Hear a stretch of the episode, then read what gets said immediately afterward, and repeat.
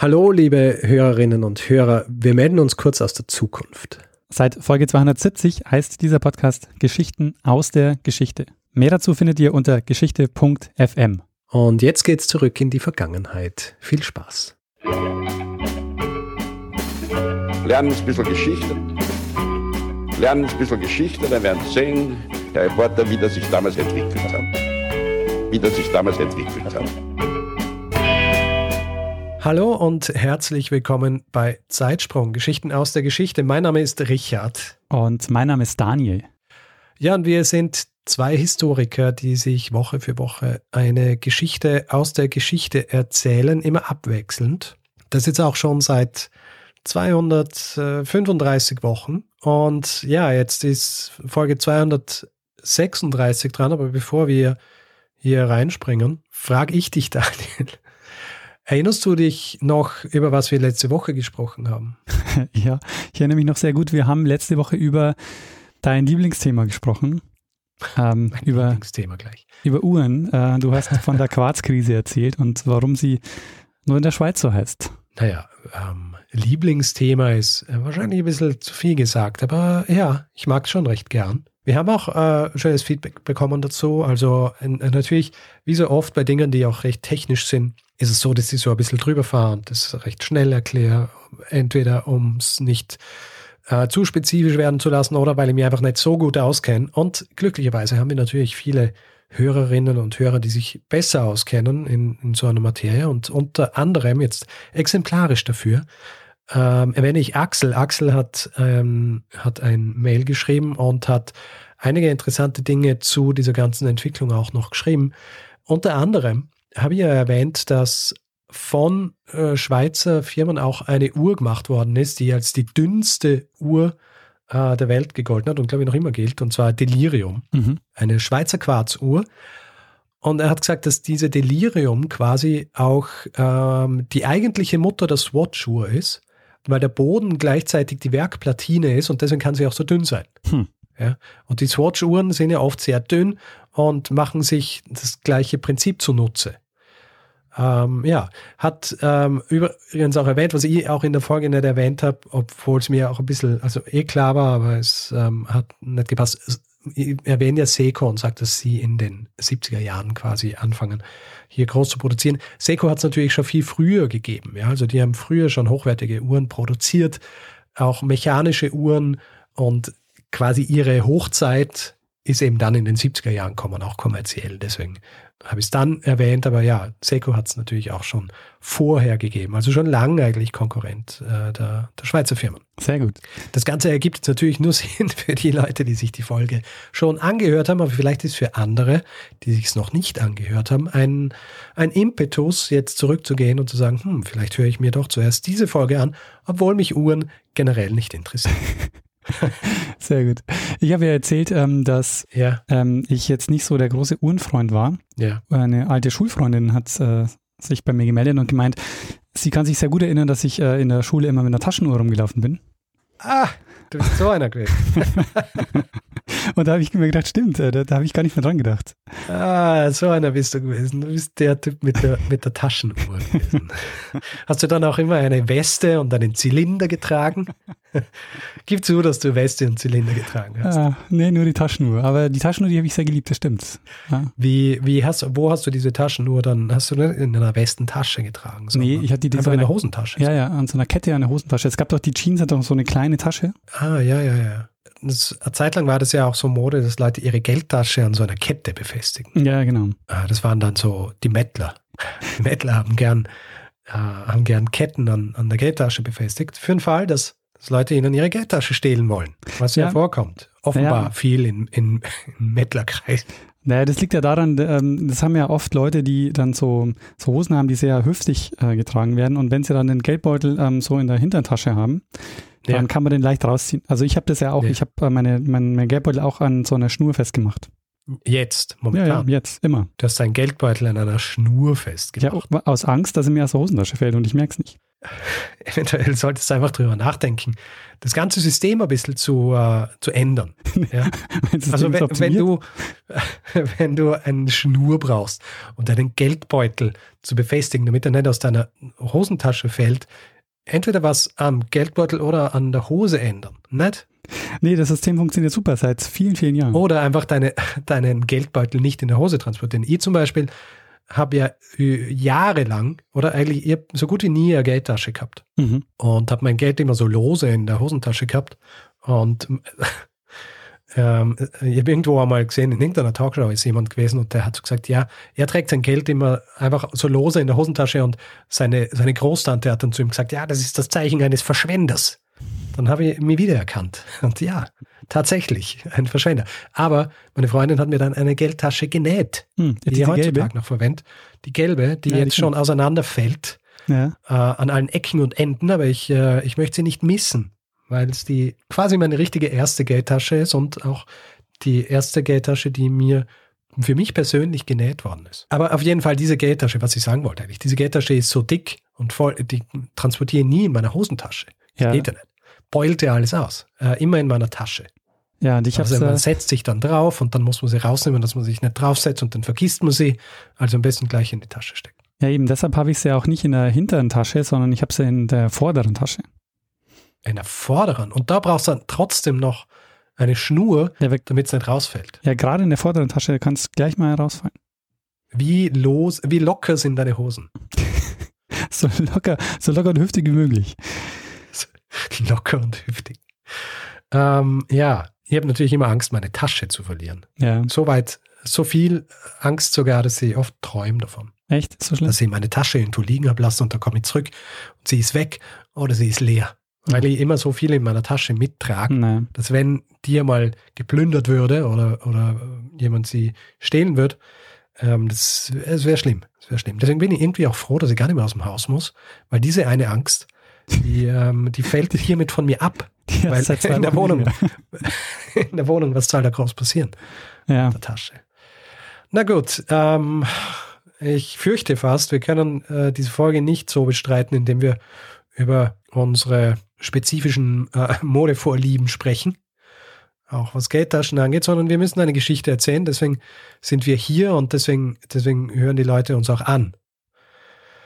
Darum, Daniel, frage ich dich, was für eine Geschichte hast du diese Woche mitgebracht? Ja, Richard, wir sprechen nicht über die Geschichte des Geldbeutels, was vielleicht auch mal interessant wäre. Ja. Ähm, ich werde heute mal eine Geschichte erzählen, die viele wahrscheinlich schon kennen werden, aber weil sie sehr gut in die Zeit passt, gerade habe ich mich äh, für diese Geschichte entschieden. Okay. Richard, was machen viele Menschen gerade als Freizeitbeschäftigung, wenn sie zu Hause sind und nicht mehr Fernsehen wollen, weil Netflix ist schon durchgebinged und ja. sie wollen sich irgendwie gemeinsam miteinander beschäftigen? Was machen dann äh, Leute? Sie spielen Gesellschaftsspiele. Richtig, äh, sie spielen Gesellschaftsspiele und wir machen heute keine Geschichte des Brettspiels, sondern beschäftigen uns mit der Geschichte eines der erfolgreichsten Brettspiele überhaupt. Ah. Ähm, ja. Monopoly. Monopoly, sehr gut. Ich kenne die Geschichte in Ansätzen, aber ja. sicher nicht so ausgearbeitet, wie du sie mir heute präsentieren wirst. Mal schauen. Also, äh, du, also du kennst also ein bisschen die, diese Geschichte hinter Monopoly? Bisschen. Okay. Ähm, können wir voraussetzen, dass Monopoly alle kennen? Ja, äh, denke schon. Aber vielleicht erklärst du es ganz kurz. Äh, vielleicht so ein paar Basics. Also Monopoly ist ein, Brett, äh, ist ein Brettspiel, wo es um Immobilien geht. Und äh, das Ziel ist, dass man sich Straßenzüge kauft, darauf Hotels baut und ähm, wenn dann MitspielerInnen auf so ein Feld kommen, dann müssen die einen gewissen Betrag zahlen und am Ende geht es darum, dass die Person gewonnen hat, die am Ende übrig bleibt und äh, weil alle anderen pleite sind. Und ähm, Monopoly ist also daher schon ein ganz guter Name für dieses Spiel, weil das beschreibt genau das Spielprinzip. Äh, eine Person bleibt übrig, der Rest ist pleite. ja. Also ist halt das, das englische Wort für Monopol. Genau, ja. Nur für, weil ich habe mich ja immer gefragt als Kind, warum heißt das Monopoly? Das ist eine komische Endung. Und dann, äh, als ich äh, des Englischen gewahr wurde, so, aha, daher.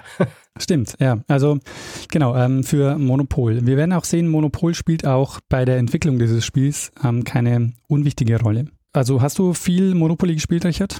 Nein. Ähm, also ich muss sagen, die interessanterweise ja. in meinem Freundeskreis, als ich so Kind früher Jugendlicher war, also eher Kind, weil da spielt man das meistens, Die meisten Leute haben DKT gespielt. Ach, Richard, du ja. nimmst es mir vorweg. Oh. okay. Also. Soll ich, soll ich nee, nee, zurücknehmen? Sag, nee, nee, sag nur. Also äh, die meisten Leute haben äh, quasi die österreichische Version gespielt äh, von Monopoly. Ja, das kaufmännische Talent. Wir werden nachher noch ein bisschen darauf genauer eingehen, ähm, weil das war mir nämlich neu, warum es überhaupt zu DKT kommt und warum mhm. sich nicht Monopoly in Österreich verbreitet. Das ist nämlich auch ein sehr interessanter Punkt. Ah, die, die kriegt, den Aspekt kenne ich gar nicht. Sehr gut. Aber du hast äh, nie DKT gespielt? Oder nicht viel? Na doch, ich habe dann halt mitgespielt, weil ich hin und wieder war ja bei, bei Freunden und Bekannten und dann habe ich dort halt DKT mitgespielt. Aber konntest du dich für dieses Spiel begeistern? Ähm, nein. also generell, ich habe mich auch für Monopoly nie so begeistern können. Mhm. Interessant ist bei Monopoly, dass es eine offizielle Geschichte gibt äh, zu diesem Spiel. Und ich habe eine Version zu Hause aus der 1985er Edition. Äh, das ist eine Aha. sehr bekannte ähm, Edition, weil die ist sehr ikonisch. Also das ist so ein länglicher Karton. Der war bei mir in der Jugendzeit verbreitet. Und da steht in der Mitte des Spielfeldes steht so, ähm, ah, warte mal, jetzt habe ich es vergessen, ich muss es ganz kurz holen. So, da bin ich wieder. Du musst es holen. Das heißt, du hast deine alte Version bei dir zu Hause. Ja, ich habe jetzt gerade das äh, alte Monopoly geholt und äh, pack's gerade mal aus. Ah. Und ähm, in der Mitte des Spielfeldes steht, ähm, so als Text, es steht quasi Monopoly und dann ist in, in dem zweiten O, ähm, ich weiß nicht, wer das kennt, ist dann Mr. Monopoly, der da so rausschaut. Ja. Und äh, drunter steht folgender Text. Die besondere Gestaltung des Spielplans sowie jedes einzelne Element des Spielplans und der Spielstein und das Wort Monopoly sind eingetragene Warnzeichen von Parker Brothers. Ähm, und dann Copyright 1935, 46, 1961, 1985. Und 1935 ist ein sehr wichtiges Datum in der Geschichte von Monopoly das ähm, damals also von Parker, von den Parker Brothers, ähm, also von der Firma Parker herausgegeben wurde. Und die Version, die ich da jetzt habe, äh, von 1985, die ist auch von Parker herausgegeben. Und ähm, inzwischen, also seit 1991, gehört ähm, Monopoly zu Hasbro, beziehungsweise gehört. Parker zu Hasbro und äh, Hasbro gibt jetzt quasi das Spiel raus. Ähm, und die halten bis heute an dieser, an einer offiziellen Geschichte fest, also an der offiziellen Geschichte von Monopoly.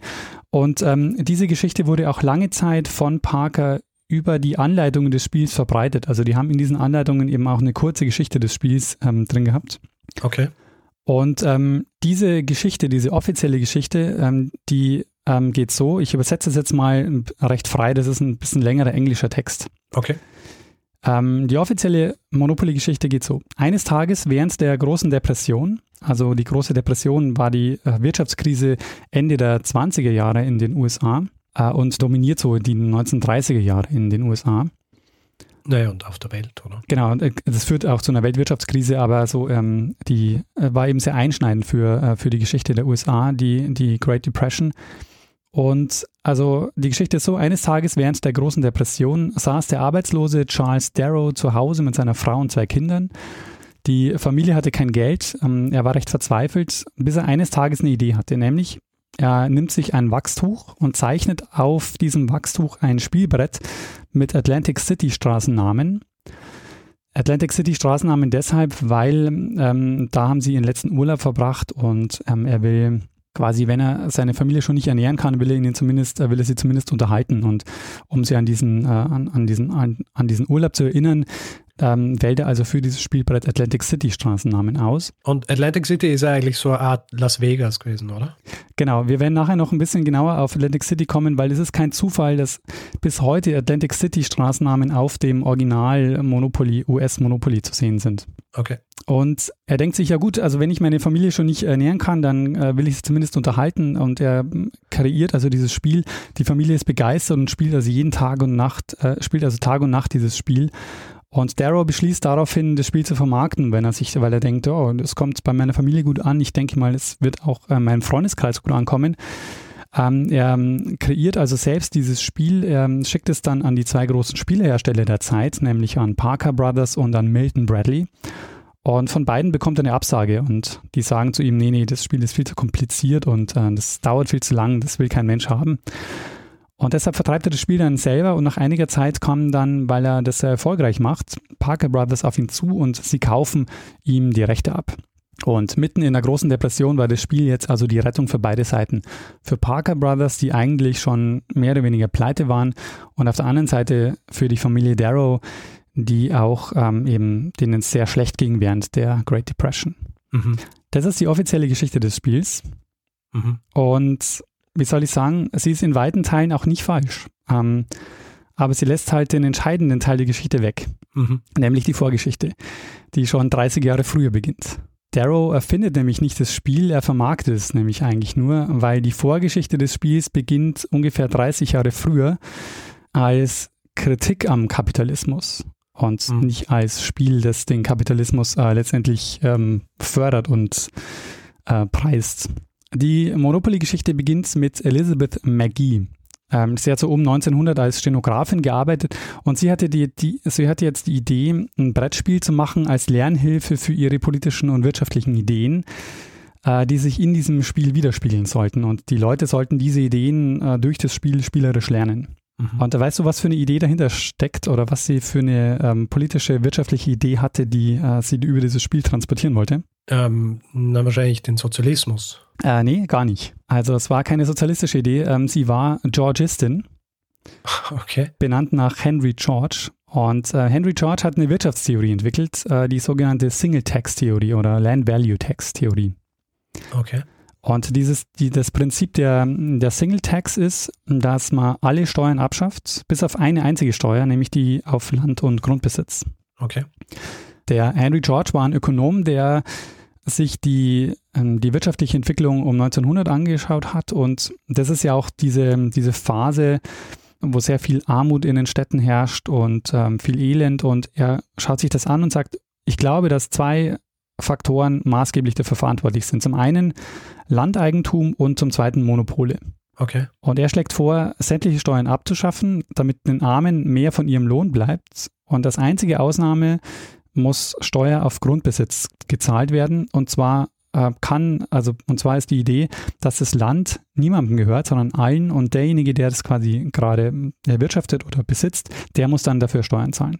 Und das war eine, eine von vielen Theorien, die Ende des 19. Jahrhunderts aufkamen, wo Leute eben gefordert haben, dass sich der Kapitalismus in irgendeiner Form ändern muss, weil es eben so nicht weitergehen konnte, weil eben Armut und Elend äh, in den Städten immer stärker und immer, immer mehr wurden. Mhm. Und äh, die Single-Text-Theorie von Henry George war eben ein, eine dieser Theorien, die da, mit der er versucht hat, Abhilfe zu schaffen und wo man eben, wo eben die Idee war, wie kann man die Lebensbedingungen von Arbeiterinnen und Arbeitern verbessern. Und, und Henry George war Ende des 19. Jahrhunderts auch eine sehr bekannte Persönlichkeit. Ähm, der hat dieses Buch Progress in Poverty das heißt zum Beispiel so, dass, die, dass es Zeiten gab, wo dieses Buch Progress in Poverty, Progress in Poverty ähm, nach der Bibel am meisten verkauft wurde. Okay. Man muss auch insgesamt sagen, dass diese, dass diese Bewegung um Henry George, also die Georgisten, ähm, auch insgesamt recht progressiv waren in ihren Ansichten. Also die haben sich zum Beispiel für das Wahlrecht, für, äh, für das Wahlrecht von Frauen ähm, eingesetzt. Und sie haben auch ähm, sich für gleichen Lohn ausgesprochen, also Equal Pay for Equal Work, war so ein Leitspruch der Georgisten. Okay. Und der Henry George, eine seiner Grundannahmen war, dass er gesagt hat, Kapitalismus ist sehr gut im Erzeugen von Reichtum, aber wahnsinnig schlecht darin, äh, ihn zu verteilen. Und Henry George ist dann 1897 gestorben und die, die Georgisten wie Elizabeth McGee, die haben sich dann, die haben sich dann zur Aufgabe gemacht, ihre Ideen, äh, diese Ideen weiter zu verbreiten. Ähm, Elizabeth McKee hat sich dann zum Beispiel ähm, engagiert im Women's Single Tax Club auf Washington und sie ähm, engagiert sich also weiter in dieser Single-Tax-Bewegung. Sie gibt dann Kurse, hält Vorträge und irgendwann so um 1900 hat sie die Idee, man könnte doch auch mal ein Gesellschaftsspiel machen, ähm, in der die Leute interaktiv und spielerisch mit der Single-Text-Theorie in Kontakt kommen und einfach lernen, wie äh, der Kapitalismus funktioniert und auch ähm, lernen, wie man vielleicht auch anders damit umgehen kann. Und neben ihrer Arbeit entwirft sie dann also ein, ein Spiel, das sie The Landlord's Game nennt und das sie 1904 patentieren lässt. Und The Landlord's Game äh, kann man, glaube ich, äh, unumwunden sagen, ist der Vorläufer von Monopoly. Ähm, weil die wichtigsten Ideen, die heute in Monopoly stecken, auch wie das ganze Design ist, wie das aussieht, schon in äh, The Landlord's Game angelegt sind und auch ähm, schon sichtbar sind. Und bis 1935, also das Datum, das ich vorher genannt habe, wo sich Parker dann eben das Patent sichert äh, zu diesem Spiel, ähm, wird sich das Spiel noch sehr stark verändern, also von 1904 bis 1935. Aber eben diese Grundelemente des Spiels, die sind schon im Landlords Game enthalten. Okay. Zum Beispiel äh, sehr innovativ war, dass sie ein Spielbrett hatte, auf dem man auf dem im Kreis gespielt wurde. Also diese Figuren bewegen sich quasi immer im Kreis und es gibt nicht einen Pfad, den man von Anfang bis Ende durchgeht, sondern man spielt quasi in einem Continuous Path. Dann hat sie auch schon ein Feld, das Go to Jail heißt.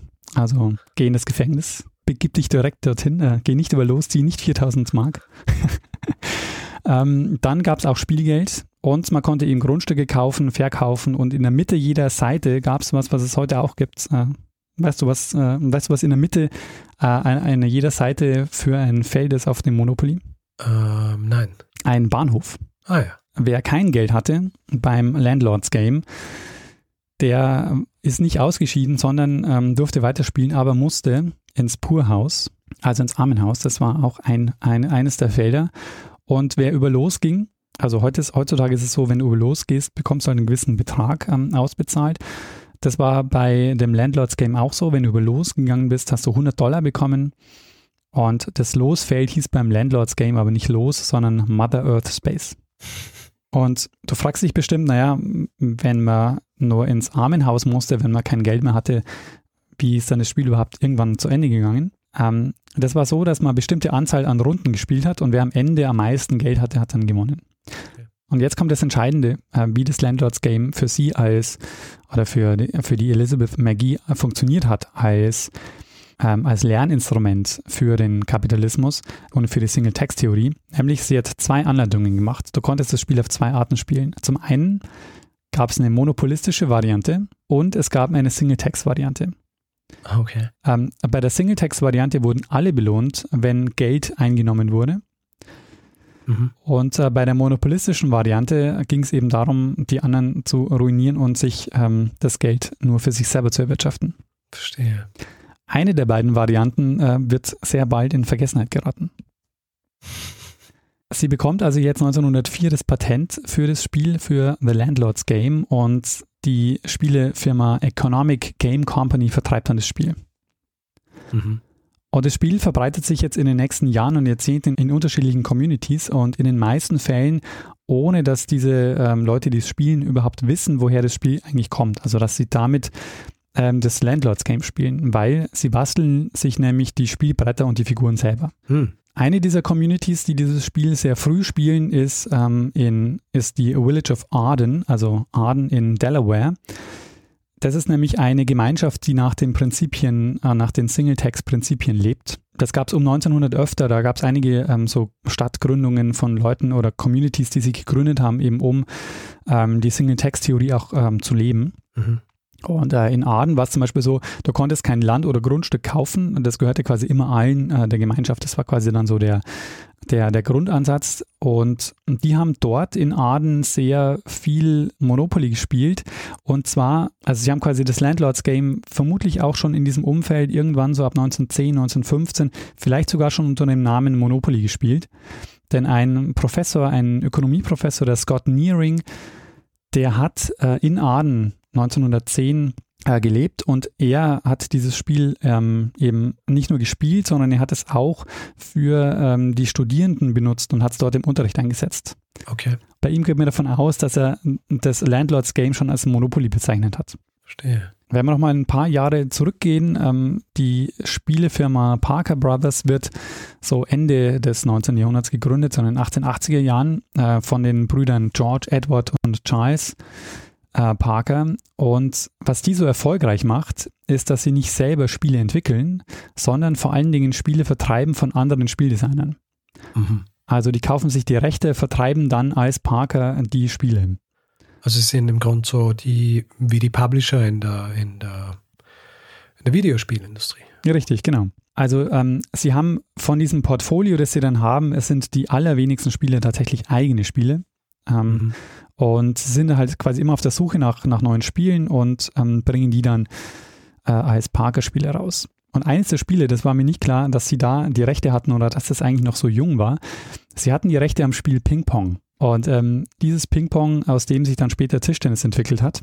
Okay. Deshalb gab es nämlich auch lang zwei Tischtennisorganisationen. Eine, die äh, von ähm, eine, die von Parker Brothers auch lizenziert war, die eben Ping-Pong hieß, und die andere, die dann wirklich Table Tennis ähm, gespielt haben. Huh. Weil sie letztendlich natürlich unter Ping-Pong nicht das Spiel vermarktet haben, sondern halt die Ausrüstung. Das heißt, ähm, das heißt hier im Tischtennis erfunden. Ja, sie haben zumindest die, ähm, die Ausrüstung, die heute, die, die wir heute mit Tischtennis in Verbindung bringen, ähm, als erstes vermarktet, ja. Und da, äh, es gibt keinen Unterschied zwischen Ping-Pong und Tischtennis. Genau. Ping-Pong ist Table Tennis. Das hat sich dann eben, ähm, Ping-Pong ist quasi nur der, so der, der Markenname und Table Tennis ist dann das, was sich dann quasi außerhalb des Markennamens als dieser Sport etabliert hat. Verstehe. Also so wie äh, Hoover und Staubsauger. Richtig, genau. Und ähm, diese Geschichte, genau, weil du das auch sagst, ne? also wenn quasi irgendwann ein Markenname so generisch wird, dass er für yeah. dieses Produkt steht, das ist yeah. das, was, ähm, was Parker mehrfach auf die Füße gefallen ist. Ähm, okay. Sie haben es nämlich beim Tischtennis probiert ähm, und irgendwann hat sich Tischtennis quasi auch außerhalb von Parker durchgesetzt. Und das wollten sie jetzt bei Monopoly, ähm, als sie dann die Rechte hatten, dringend verhindern. Wir werden nämlich gleich sehen, dass es bei Monopoly auch so war, dass Monopoly quasi als Spiel einfach total verbreitet war und niemand auf die Idee gekommen ist, Monopoly als Spiel selber zu vermarkten. So wie heute niemand auf die Idee kommen würde, zu sagen, ich bringe jetzt Schach raus und behaupte, das ist meine Erfindung. ja, und nennt es äh, Könige und Türme. Genau, zum Beispiel. Und äh, man muss sagen, das ist quasi bei Monopoly passiert. Okay. Zu der Zeit, als Parker ähm, als Firma gegründet wird, boomt die Spielindustrie. Ähm, das hat ganz viele Gründe. Es hat zum einen ähm, den Grund, dass die Herstellung günstiger ist. Also du kannst Spiele und Spielebretter einfach viel günstiger und gut ähm, besser herstellen. Hat aber auch damit zu tun, dass du zum Beispiel sowas wie elektrisches Licht hast, das sich verbreitet, sodass die Leute abends auch ähm, so Gesellschaftsspiele spielen. Mhm. Und das geht so lange gut bis zur äh, Great Depression. Dann äh, geht es auch Parker recht schlecht und Parker steht eigentlich auch mehr oder weniger kurz vor äh, Konkurs. Also die hätten nicht mehr so viele, so viele Jahre gemacht. Ähm, Elizabeth McKee, ähm, die geht jetzt auch auf Parker Brothers zu und sagt, hier, ich habe hier das Landlords Game, das macht sie 1909 und sagt, hier, ich habe hier das Landlords Game, ähm, habt ihr nicht Lust, dieses Spiel auch in euren Katalog mit aufzunehmen? Mhm. Und Parker Brothers sagen dann, nee, ähm, also das Landlords Game, das wollen wir nicht haben, das ist uns viel zu kompliziert, aber wir nehmen zwei andere Spiele, das die Maggie ihnen anbietet und das bringen sie dann auch wirklich raus. Ähm, Elizabeth McGee ist inzwischen verheiratet ähm, mit, äh, heißt jetzt Phillips, also Elizabeth Phillips. Und ähm, sie entwirft immer noch ähm, weitere Spiele, die auch auf den Markt kommen. Äh, und 1924, als dann das Patent auf, zum Landlords Game ausläuft, ähm, reicht sie nochmal das Patent ein, um das Landlords Game nochmal zu patentieren, um das nochmal zu erneuern. Sie macht da ein paar Veränderungen, zum Beispiel sie gruppiert da die Orte. Ähm, das ist auch was, was wir heute bei Monopoly auch immer noch sehen. Also es gibt immer so Gruppen von Straßen, äh, die bestimmte Farben haben. Ähm, das macht okay. sie da. Ähm, sie benennt dann Orte nach Orten in Chicago, und äh, sie bringt mehr Referenzen an Henry George unter. Es gibt dann zum Beispiel den George Street, äh, George Street. Ich habe aber schon gesagt, dass dieses Spiel auch außerhalb dieses offiziellen Landlords-Game ähm, sehr stark verbreitet ist. Zum einen mal in dieser Community ähm, der Single-Taxern in Arden und in anderen Communities. Jetzt kommt quasi die entscheidende Wende, wie dieses Spiel sich noch stärker verbreitet. Nämlich, ich habe schon von diesem Scott Nearing erzählt, der als Professor dieses Spiel auch im Unterricht eingesetzt hat. Und das ist jetzt eine Community, die, die, die das Landlords Game entdeckt, die das sehr viel spielen, nämlich die Colleges. Okay. Es gibt ganz viele Colleges, äh, die, die das Landlords Game, ähm, wo, wo die Studierenden ähm, dann das Landlords Game spielen. Also es gibt in, in Columbia und noch ganz, ganz viele Colleges lässt sich also nachzeichnen, äh, dass dort ähm, das Spiel gespielt wurde. Ähm, und zwar ganz viel oder ganz in den allermeisten Fällen auf selbst gezeichneten Spielbrettern. Also die nennen das Spiel auch meistens schon Monopoly und die wissen, die meisten wissen davon gar nicht, dass es das Landlords Game auch gibt. Das kennen die vermutlich gar nicht. Okay. Und es führt auch dazu, dass es ganz viele Varianten des Spiels gibt, die von anderen Spieldesignern äh, verkauft werden. Also ähm, eines davon zum Beispiel ist das Spiel Finance. Ähm, es gibt noch ein anderes Spiel, das heißt Auction, ähm, also Auktion. Mhm. Es gibt quasi ganz viele, die, die diese Spielidee aufgreifen, eigene Spiele machen und die dann vertreiben. Ähm, die, von denen wir wissen, wir äh, vor allen Dingen auch deshalb, weil Parker nämlich ähm, später diese ganzen Rechte aufkaufen wird. Äh, die werden sich quasi von allen Spielen, die auch nur die quasi Varianten des Spiels sind, äh, werden sich die die Rechte auch kaufen. Und über diese Colleges äh, kommt das Spiel jetzt zu einer der entscheidenden Communities, nämlich die Quäker in Atlantic City. Ah. Nämlich die Quäker in Atlantic City in den 1920er Jahren. Ähm, Atlantic City, wir haben das vorhin schon kurz angedeutet, ähm, ist zu dem Zeitpunkt wirklich so ein, ein, ja, eine Stadt, die am Boomen ist. Also es ist eigentlich ein sehr beliebter Urlaubsort mit so einer sehr bekannten ähm, Strandpromenade. Es gibt, äh, weiß nicht, wer das kennt, äh, Boardwalk, äh, Boardwalks Empire, auch so eine ähm, sehr bekannte Serie, die dort spielt. Ich glaube auch zu der Zeit, oder? Das spielt auch so in den 1920er Jahren. Ja, ja. Ich habe es nicht gesehen, aber ich, also ich, uh, I know of it. Und es leben dort sehr viele Quäker. Ähm, Quäker sind eine Religionsgemeinschaft, da der Glaube aber jetzt für das Spiel selber keine Rolle spielt, werden wir darauf nicht genauer eingehen. Das Entscheidende ist aber, dass es eine, Community ist, die sich sehr häufig und gern trifft und die sich bei diesen Treffen auch sehr viel mit äh, Brettspielen beschäftigen und unter anderem sehr häufig Monopoly spielen. Okay. Die machen sehr regelmäßig ähm, Spieleabende und basteln sich eigene Spielbretter und das ist auch der Moment, wo die ganz viele Ideen in dieses Spiel mit einbringen. Also zum Beispiel gibt es beim Landlords Game noch einen Community Park. Der Community Park wird jetzt zum Free Parking. Und ähm, frei parken, weiß nicht, ob du das Monopoly im, äh, im Kopf hast, ist heute noch ein Feld. Okay. Ähm, die Quäker in Atlantic City benennen jetzt die Orte auch nach Orten in Atlantic City. Also es, das ist die Standardbenennung des US-Monopolies. Das ist immer noch so heute. Was sie auch machen ist, wenn du auf die Straßen guckst bei Monopoly, dann haben die fixe Preise stehen. Zum Beispiel steht da Parkstraße und dann steht unten drunter ein bestimmter Preis. Ähm, das ist was, was auch die Quäker mit äh, aufgenommen haben, weil die wollten äh, Auktionen vermeiden. Okay. Also ich habe gelesen, es hat zum einen religiöse Gründe, hat aber vielleicht auch Gründe, dass sie ähm, nicht wollten, weil Kinder auch mitgespielt haben, dass, dass Kinder quasi äh, lernen äh, zu handeln. Welche mhm. Gründe auch immer, jedenfalls diese Idee, dass da wirklich fixe Preise stehen, das ist auch was, was die, was die Quäker damit einbringen. Okay. Und die Quäker in Atlantic City, die designen jetzt das Spiel und ich würde mal sagen, im Grunde genommen ähm, designen die schon das, was wir heute als Monopoly kennen. Und die haben das wirklich äh, wie wild gespielt. Ähm, und einer davon äh, ist der Charles Todd, der das mit seiner Frau äh, kennenlernt und sehr viel spielt. Und der Charles Todd begegnet irgendwann Ende der 20er, Anfang der 30er Jahre zufällig der Esther Jones, mit der er in Pennsylvania auf einer Quäkerschule war. Und Esther Jones ist inzwischen verheiratet mit Charles Darrow. Und die wohnen nicht weit voneinander weg und der ähm, Charles Todd und die Esther Darrow beschließen, dass sie sich mal treffen sollten. Und der Charles Todd bringt, der sagt, hey, ich bringe ein Spiel mit, das wird euch gefallen. Wir spielen dann mal ähm, äh, das Spiel Monopoly. Und die machen einen Monopoly-Abend bei den Darrows und ähm, die Darrows sind begeistert. Äh, die äh, machen sich jetzt auch eine Kopie des Spiels und spielen das also wirklich äh, ununterbrochen. Und sie spielen die Quäker-Version aus, aus Atlantic City. Mhm. Und der Darrow, der fragt dann den Todd, sag mal, kannst du mir mal die Regeln aufschreiben, weil ich würde das Spiel gerne auch anderen Leuten zeigen oder würde es mir leichter fallen, wenn ich die Regeln schon mal schriftlich notiert hätte. Und also die Geschichte geht so, dass der Todd dann schon so ins Grübeln kommt und denkt, wieso will der das jetzt schriftlich haben und so ähm, von mir, aber er macht es dann, tut ihm den Gefallen, gibt ihm die Regeln. Und der Darrow, der ist arbeitslos und in eigentlich in einer recht verzweifelten Lage, weil ähm, er ist nicht nur arbeitslos und hat ähm, und die Familie lebt recht arm und einer seiner Söhne braucht aufgrund einer Erkrankung auch besondere Pflege, die sie sich nicht leisten können. Und der Darrow stellt dann eigene Spiele her unter dem Namen Monopoly und, und vertreibt die dann, also verkauft die dann.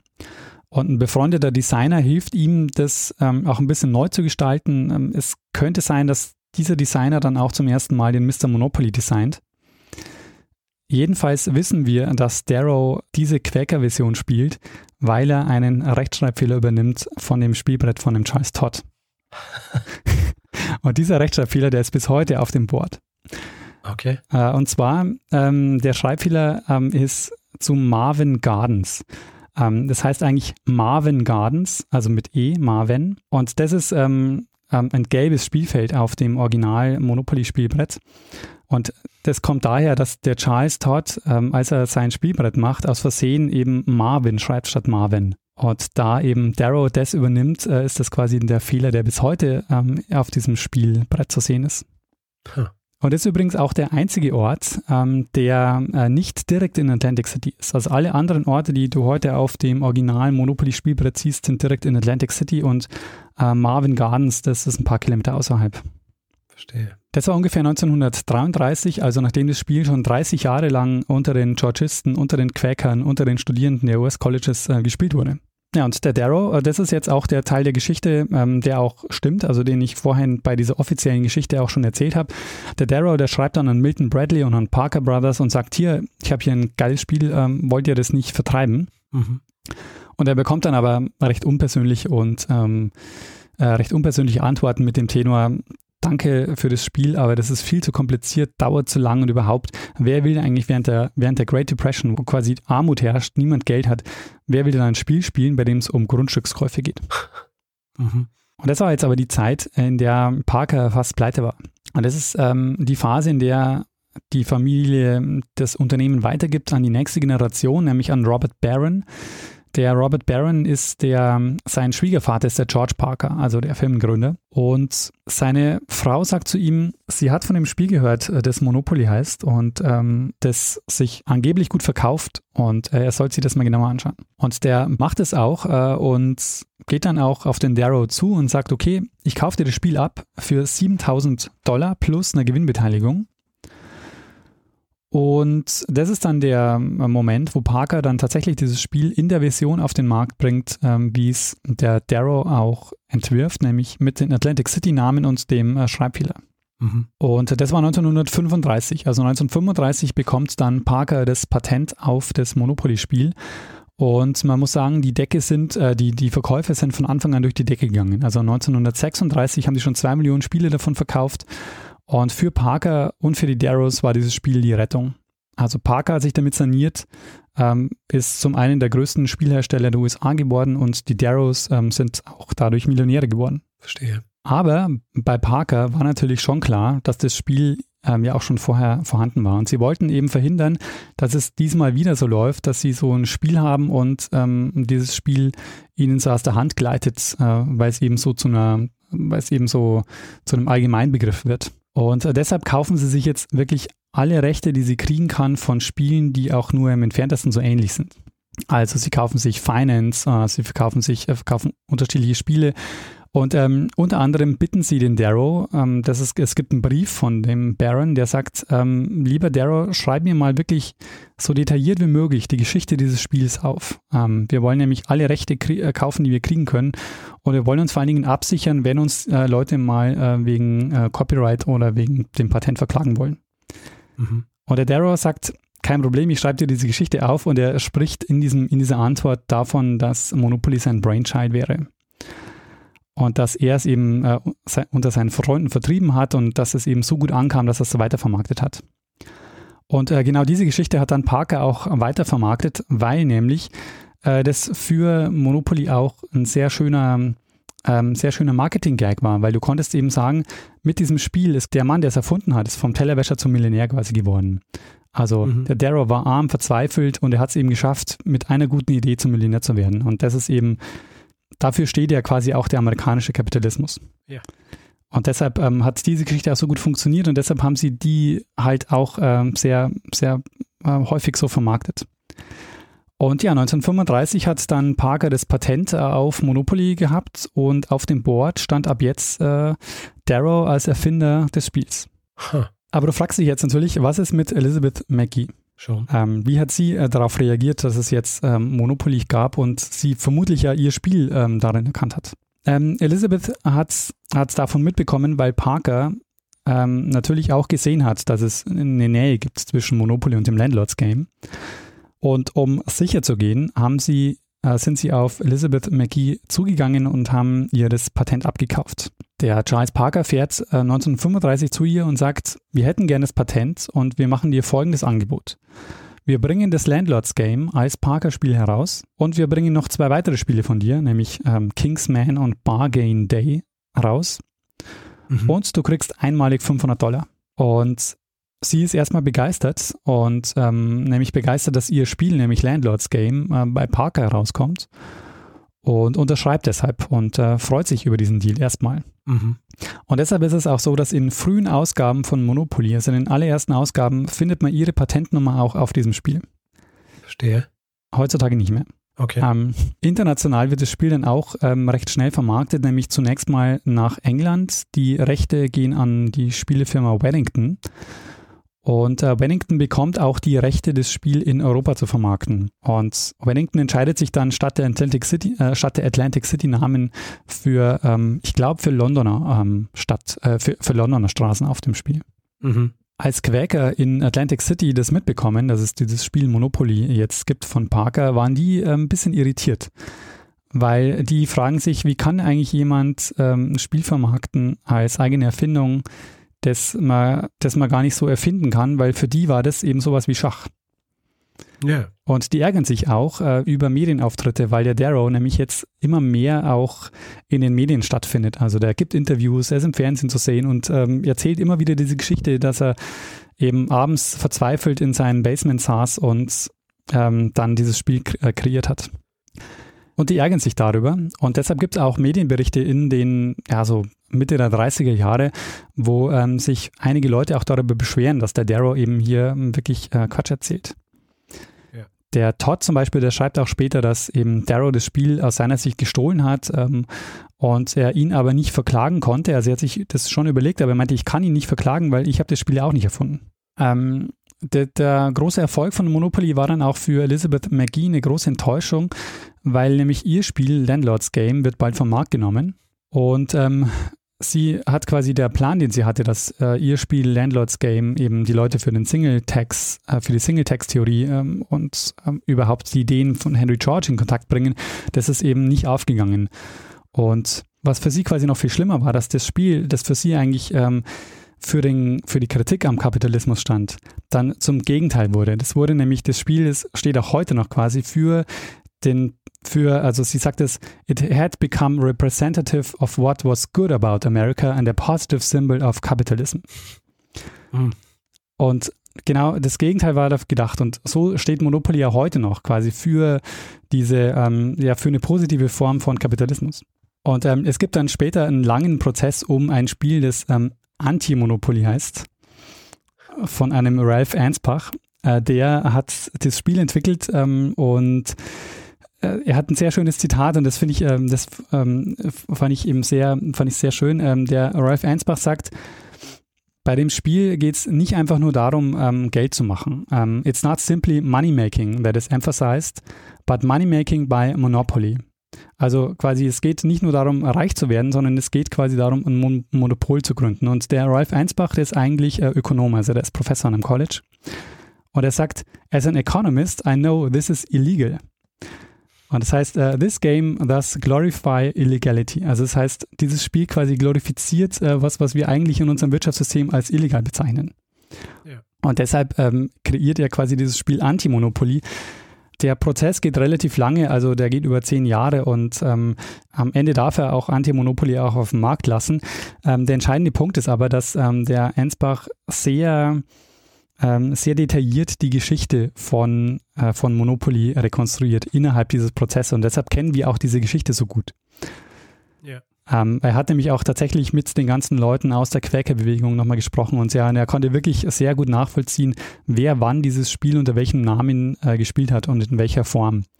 Mhm. Also sie haben auch dann Spielbretter verglichen eben von 1904 bis 1935 und konnten eben zeigen, dass es tatsächlich auch eine direkte Linie gibt vom Landlords Game zu Monopoly. Mhm. Was, was er quasi, ähm, was für ihn quasi auch so, ähm, so, so, schlimm war, dass er quasi sagt, ähm, die haben Monopoly monopolisiert ähm, mit diesem Spiel. Weil es ja. eigentlich ein Spiel war, das unter Public Domain stand und äh, das quasi alle so gespielt haben. Und dass es quasi Parker gelungen ist, wirklich Monopoly zu monopolisieren, das ist also eben die Ironie der Geschichte. Ja, ähm, falls du Spieletipps brauchst, ähm, es ist so, dass äh, Leute ähm, versucht haben, so äh, zu untersuchen, wie man denn sehr erfolgreich Monopoly spielen kann. Und äh, zwei Tipps äh, wollte ich äh, noch geben, weil die fand ich sehr interessant. Die waren mir nämlich nicht klar. Die teuersten Häuser sind ja die blauen. Ich weiß nicht, ob du das okay. weißt, Richard. Im Deutschen ist es die Schlossallee und die Parkstraße. Okay. Und äh, das Ziel war ja immer, oder keine Ahnung, von vielen ist wahrscheinlich auf der Schlossallee ein Hotel zu bauen. Das ist das teuerste. Okay. Und wenn du halt auf der Schlossallee ein Hotel hast und jemand kommt drauf, dann sind normalerweise die Leute pleite. Allerdings, ähm, es hat jemand sich äh, über fast 200.000 Monopoly-Spiele angeschaut und äh, konnte damit herausfinden, dass es äh, lukrativer ist, nicht auf die blauen Felder zu gehen, sondern auf die orangenen Grundstücke. Verstehe. Und ähm, bei diesen Spielen hat sich eben gezeigt, dass also es gibt ja übrigens äh, bis heute auch quasi Weltmeisterschaften im Monopoly-Spielen. Und ähm, ja, also die meisten Spiele gewinnen wohl Leute, die die orangenen ähm, Felder haben und nicht die, die die blauen Felder haben. Interessant. Noch ein Tipp. Ähm, man soll keine Hotels bauen, sondern eigentlich ähm, Häuser. Weil es ist so, du musst ja erst Häuser bauen und wenn du nach dem vierten Haus kannst du quasi ein Hotel drauf bauen. Mhm. Und ähm, die bessere oder das, die, die geschicktere Variante ist, dass du ähm, vier Häuser auf dein Grundstück baust und kein Hotel, weil es ist so, dass die Anzahl der, der, dass die Anzahl der Häuser begrenzt ist pro Spiel. Das heißt, du kannst damit quasi verhindern, dass andere Leute auch Häuser bauen, wenn du immer vier Häuser baust. Äh, ja, wenn du immer vier Häuser baust. Das heißt, du kannst dann auch verhindern, dass sie überhaupt Hotels bauen, weil sie jetzt erst einmal Häuser bauen müssten, Richtig. um genau. Hotels zu bauen. Aha, gemein. Ähm, ist es nämlich Aber äh, im, im, in line with Monopoly. Also, Genau. Also äh, die Box ist nämlich limitiert mit 32 Häusern und 12 Hotels. Und ich kann mich erinnern, wir haben es früher immer so gespielt, wenn die Häuser aus waren, da, wo wir, worüber wir uns mal geärgert haben, haben wir irgendwie andere Gegenstände genommen, um Häuser zu nehmen. Ähm, das darf man natürlich nicht im Offiziellen. hm. ja, sehr gut. Das heißt, ihr habt das Spiel gehackt. Ja, offensichtlich, äh, ohne es zu wissen. Äh, Monopoly ist ähm, heute noch oder ist heute eines der am meisten verkauften Brettspiele überhaupt. Und äh, ich wollte noch kurz auf den Verkauf außerhalb der USA eingehen. Ich habe schon von Weddington Games erzählt, die dann auch das Spiel in Europa vertreiben.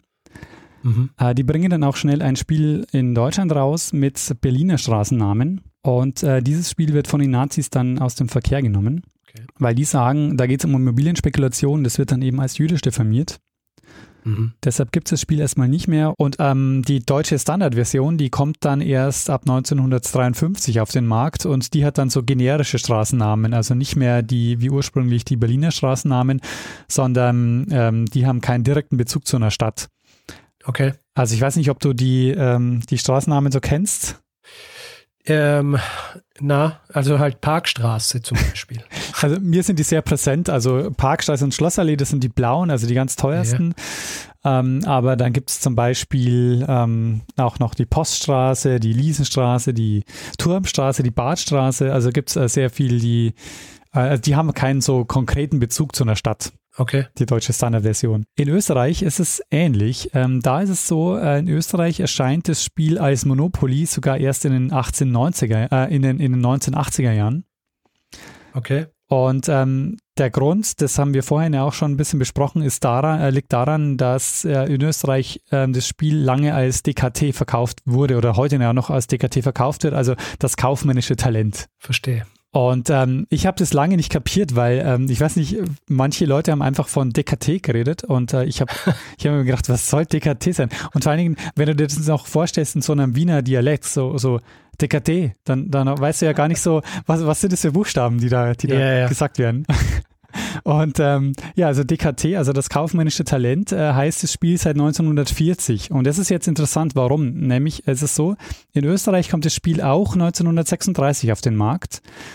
Ähm, nachdem Weddington dieses Spiel in Europa vermarktet, in Österreich unter dem Namen Spekulation. Okay. Und ähm, als dann ähm, 1938, ähm, als es dann zum Anschluss kam, haben die Nazis das Spiel auch in Österreich verboten. Und in Österreich hat man dann den, ist man dann den Weg gegangen, man hat das Spiel einfach umbenannt und zwar in das kaufmännische Talent. Verstehe. Und ähm, das war den Nazis dann egal, oder was? Das war den Nazis dann anscheinend egal. Also seit 1940 hat man dann äh, das kaufmännische Talent verkauft. Diese Umbenennung hat äh, den Nazis anscheinend gereicht. Richard, falls du eine Version findest vom Landlords Game, ähm, das äh, ja auch teilweise von Parker Brothers dann ja auch herausgegeben wurde, falls du so ein, äh, so ein Spielbrett findest, äh, dann zählt es zu mit den teuersten Spielbrettern des 20. Jahrhunderts, die man so äh, finden und kaufen kann. Also falls du so eins hast, ähm, behalte es gut im Blick. Tatsächlich. Ähm, nein, ich habe es nicht, aber ähm, gut zu wissen, ja. Ja, Richard, äh, das war mein Zeitsprung über die Geschichte von Monopoly und warum eines der bekanntesten Brettspiele überhaupt eigentlich ganz anders gedacht war. Ha. Sehr schön, äh, sehr schön. Ich, ich ähm, meine Familie ist eine große Brettspielfamilie. Ja, also da wird viel ähm, Brettspiel und ich habe viele Brettspiele gespielt als Kind auch und ähm, dann später auch nicht mehr als Kind. Und interessanterweise Monopoly war aber nie ein, nie wirklich so wahnsinnig beliebtes Spiel bei uns. Aber ich habe eben, eben so in der, als Kind habe ich dann, wenn ich sowas gespielt habe, dann meistens EKT bei, bei Freunden und da war auch nicht viel. Aber ich finde äh, ich finde es sehr spannend hier, also gerade bei diesem Spiel, dass, dass, die, dass der Ursprung einfach ganz woanders liegt als das, was es eigentlich heutzutage, als das, was es eigentlich als heutzutage gespielt wird. Ja.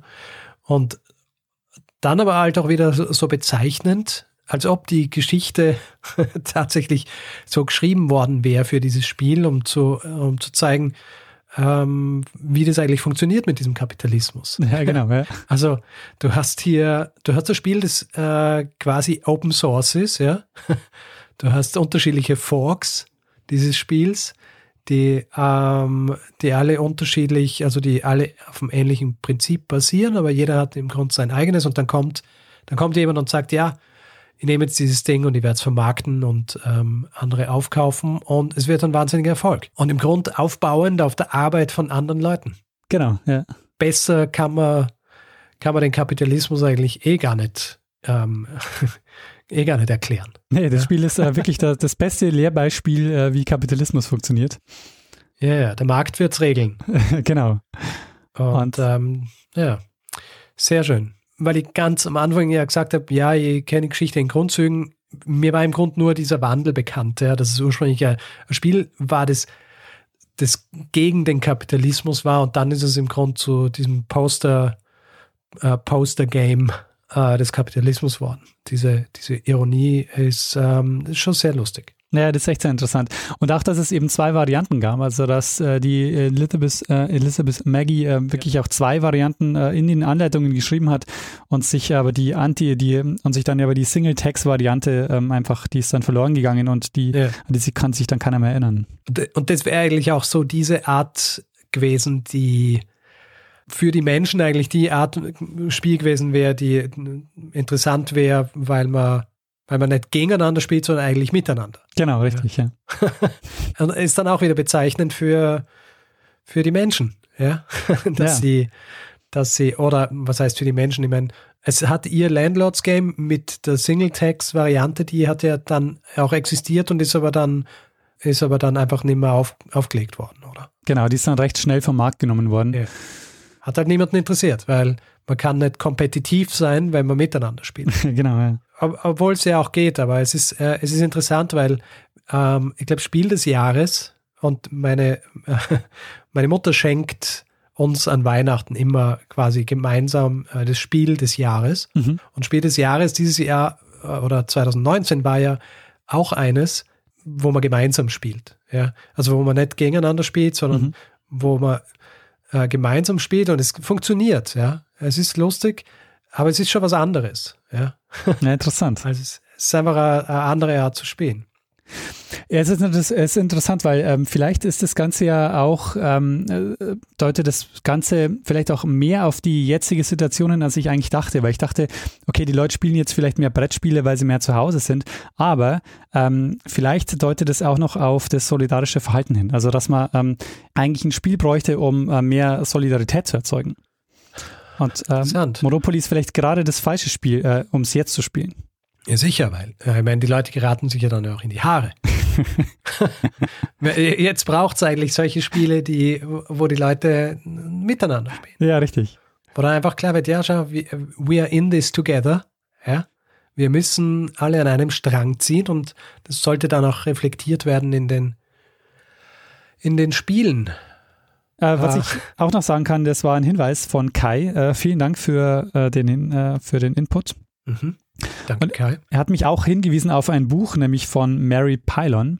die das Buch geschrieben hat, The Monopolists. Und äh, da erzählt sie diese Geschichte nach. Und äh, das ist sehr interessant. Also wer noch mehr Details dazu wissen will, äh, dem oder der kann ich dieses Buch sehr ans Herz legen. Sehr gut. Ähm, ja, schöne Geschichte. Passend zu den Umständen, würde ich sagen. Ja. Hast du jetzt, hast du extra so lange gewartet, diese Geschichte zu machen, bis du einen richtigen Zeitpunkt findest?